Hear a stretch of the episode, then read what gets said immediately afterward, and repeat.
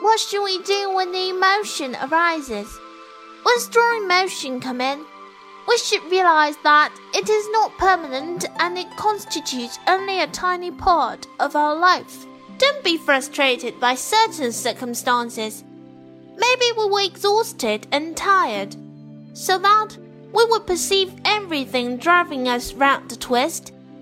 If we take the feeling of that moment as real, drawing a conclusion on the feeling and clinging on the strong feeling, we will be desperate. On the contrary, we must see that our perceptions and the circumstances keep changing.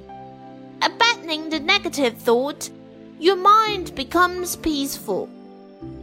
We are hurt by someone's behavior easily.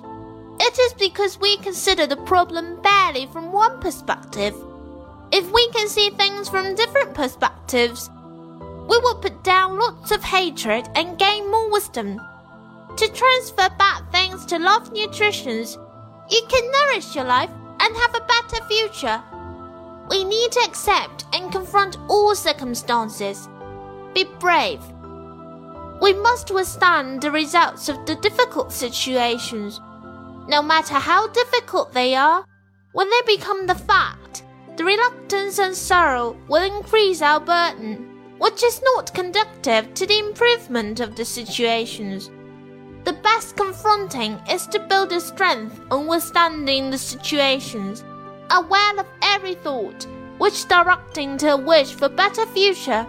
A positive mind results a better future.